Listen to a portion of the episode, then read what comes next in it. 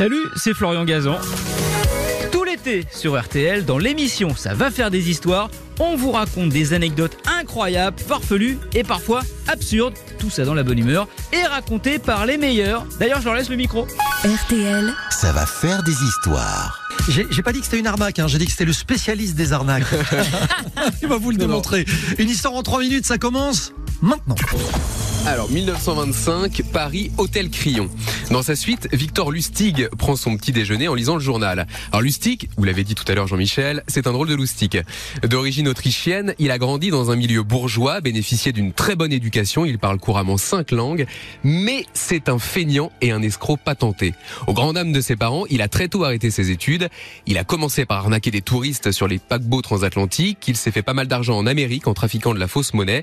Et en 1925, il est à Paris donc en quête de son prochain coup. Et en feuilletant le journal, il tombe sur un papier qui l'inspire. Dans cet article, un journaliste explique que la tour Eiffel, construite 35 ans auparavant, embarrasse la ville de Paris. Le fer qui la constitue rouille, sa restauration s'annonce coûteuse.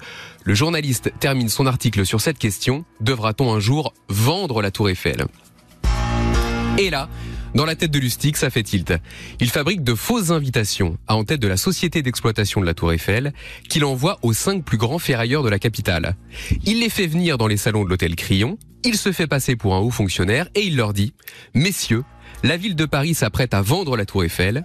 Je suis chargé de trouver un acheteur. Je vous ai convoqué car vous êtes les seuls à pouvoir honorer un tel contrat. Il y a 7000 tonnes de ferraille à récupérer. À vous de me faire la meilleure proposition.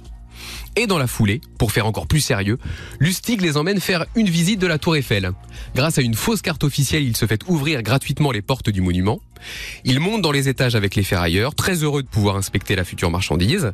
Alors pendant tout ce temps, Lustig, les observe pour voir lequel ferait la meilleure victime, lequel a l'air d'être le plus naïf.